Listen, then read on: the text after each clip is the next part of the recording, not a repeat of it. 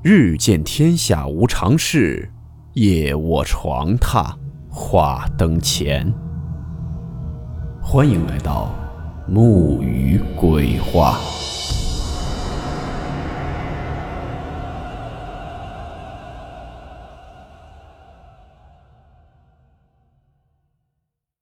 大家好，我是木鱼。今天这个故事讲述的是一种南方苗寨里面的一种职业。也可以说是一种巫术。故事名称：仙娘。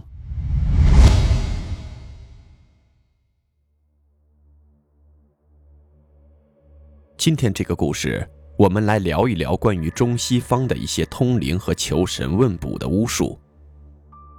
说到通灵或求神问卜，东方人总会想到碟仙儿、钱仙儿、快仙儿而西方人则会玩和碟仙类似的通灵板。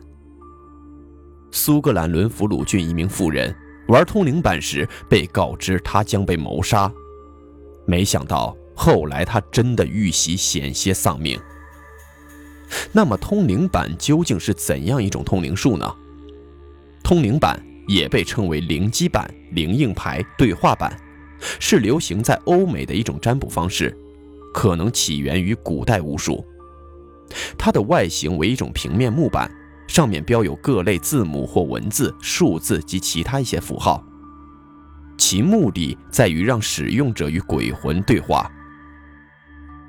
身为二子之母的杰克逊早前到邻居家做客，大伙即兴玩起了通灵板，三人的手指一起按在了指示物上，很快便有亡灵现身。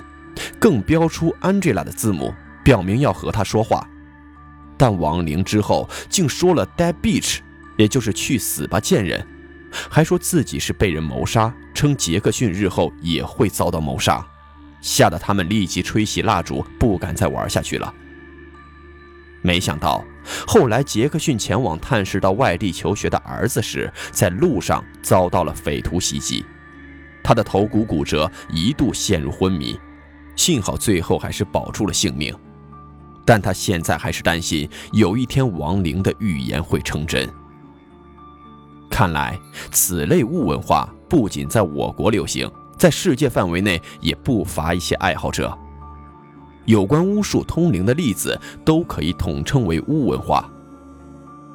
我国巫文化发源地在三峡流域。虽然在人们以往的看法里，中原地区是中华民族文明起源的摇篮，其他地区则被视为蛮夷之地。而事实上，在国家形成之前，中原并不是文明最发达的地区。相反，像乌文化这样的地方文明势力倒是显得不可小觑。可以说，乌文化是一种充满神秘的人类文明，它不仅渗透影响了阴阳说。老庄思想、屈原诗歌，甚至还包含了禅、中医、宗教。我们今天的这个故事并不吓人，但有那么点邪门首先，我们今天来看看南方比较出名的一位仙儿——仙娘。仙娘是楚巫文化的一部分，指的是能言善辩的妇人，先发狂病，后成女巫，进行行巫。行巫不必学习。无从传授，只设一神坛，放一瓶斗，斗内装满谷子，插上一把剪刀，有的甚至什么也不用就可以正式营业。执行巫术的方式是在神前设一座位，行巫者坐定，用青丝绸巾覆盖脸上，重在观王，托亡魂说话，用半哼半唱方式谈别人家事长短、儿女疾病、远行人情形。谈到伤心处，谈者涕泗横溢，听者自然更虚气不止。这是一位网友的经历，下面我将以第一人称去讲述。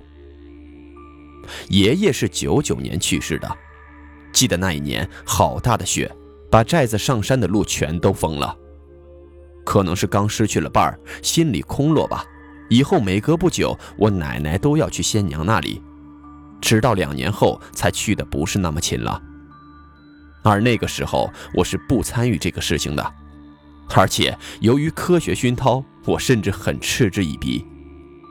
直到有一年发生了一件事情，零七年我从北京回去，到了寨子里去看奶奶，她邀我一起去仙娘那儿接爷爷。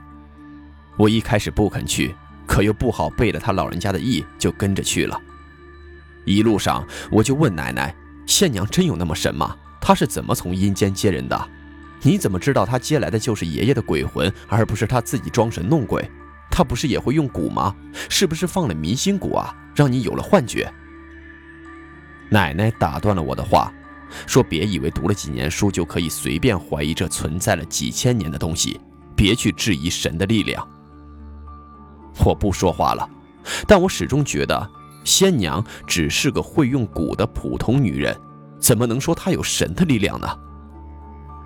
走了不远就到了仙娘那里，还没进大院门呢，就听见仙娘说：“哟，小妹子回来了。”可是当时仙娘并没有看见我，她在屋子里，她屋子的窗户是看不到我所在的角度的。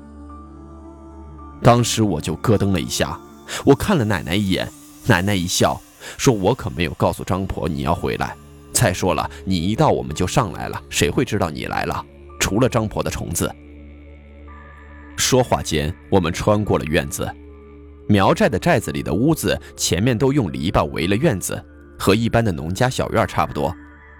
不同的是，若是古苗，进寨的大门匾就画满了毒虫，每家每户的院门更是画有毒虫。虫的多少和种类按你在寨子的等级分配。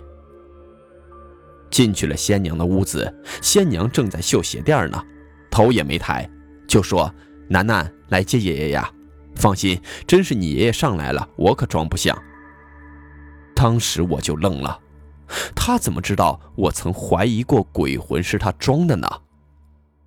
他就又问我说：“新单位很多人为难你吧？”没事儿，不出三个月就没事了。然后就又问了很多。我在北京的事情，他竟然了解的很仔细。他甚至还说：“别把狗带回来，小心被那些个野人给吃了。他们可不管什么纯种不纯种啊。”我已经说不出话来了。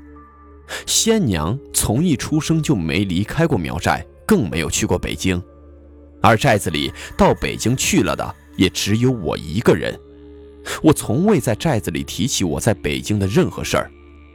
而以仙娘的知识范围，她是绝对不可能知道什么叫纯种狗的。我奶奶说，张婆什么都知道，只要她想知道，她的虫就能让她知道。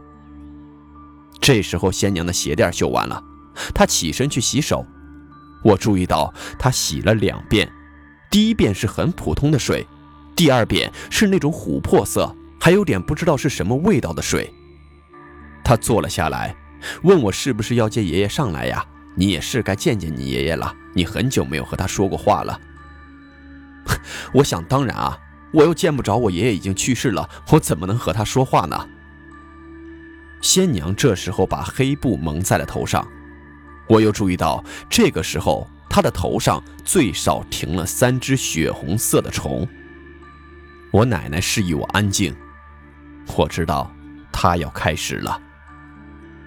果然，她开始抖动，开始说一些听不清楚的话，依稀有什么“过来吧”之类的，估计是在那招魂。可她突然停了下来，一个很熟悉但又很陌生的声音，我一听就知道是爷爷的声音，可再听又不像了，可能真的是太久没有听了。再加上主观意识里还是不相信那是爷爷的魂魄。丫鸡，你来看爷爷啦！只这一句，我呆了。只有爷爷才会这样叫我，而我六岁时就已经出门，仙娘是不可能知道的。我根本说不出话，只知道傻点头了。可我突然又反应过来，这不是真的爷爷，这只是爷爷的魂而已。我赶紧又出声说：“是的，爷爷，我看你来了，你还好吗？”爷爷就说：“我很好呢，只是很惦记你们，我都曾来看过你的，你不知道而已。你奶奶每次来，我都问她你怎么不来，她都不说。我知道的，你不相信张婆，你不信她能找到爷爷来和你说话。爷爷猜啊，丫鸡是长大了，谈恋爱了，也顾不上来看爷爷了。我不好意思了。”就说我没有呢。我就又问爷爷：“你可有在下面看到我外公？奶奶请过他好多次都请不上来。”可是爷爷却没有回答我。我又问了一遍，他就叹气说：“你外公怕是已经转世了吧？我也没见过他，他比我先下来，可能在我之前他就走了。”我听了也不知道是高兴好还是伤心好。爷爷又说了：“说小张虽然好，但你们走不到一起的。”他家里人是不会同意的，你做好准备啊！我差点晕过去了。爷爷说的小张就是我当时的男朋友，而我没有和任何人提起我谈了男朋友，而现在一个鬼魂竟然知道，并且指名道姓，我有点呼吸困难的感觉。难道真的有鬼魂？我呆在了那里，回不过神来。耳边只听见奶奶和爷爷说话的声音，突然听到有人叫我，是爷爷。他说：“你这次回北京去，直接从家坐火车走啊，别先去长沙，然后坐飞机。”我真的都懵了，真的，爷爷怎么会知道长沙还有飞机？他一辈子没出过苗寨啊！就算知道，他又怎么会知道我要先去长沙，然后坐飞机走呢？我没和任何人说起过的啊。爷爷还在说说押金，你到了北京，把张婆给你的符贴上，你火焰山低，啊，也是音译，大概的意思可能是阳气低，说容易招惹不干净的东西。虽然是落了蛊，可还是要个符好些，叫你妈去打个符手链，戴手上一年，把火焰山弄高点我当时已经僵硬了，浑身只剩下头能动。我很茫然的点了点头。爷爷说他要走了，占了人家的身子太久了，耗人家的阳气。说丫鸡多回来看看爷爷啊，碰到不干净的东西别怕，爷爷会帮你的。说完，屋子里就安静了下来。我注意到仙娘头上的虫变了颜色，不再是那种血红色，已经是淡红色了。他们在屋子刚一安静的时候就飞开了，停在了仙娘洗手的盆子旁边。补充一下，我从家里回到北京之后的第二个月，我就调到了长沙来了，并且由于家境悬殊，和我的初恋也分手了。这一切都如那个仙娘和我爷爷所料。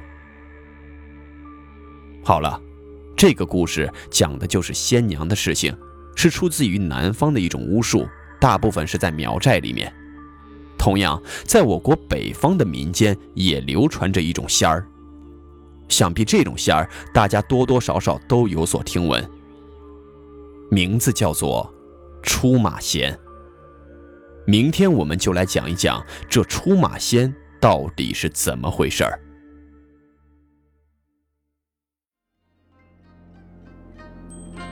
好了，我们今天的故事到此结束，祝你好梦。我们明晚见。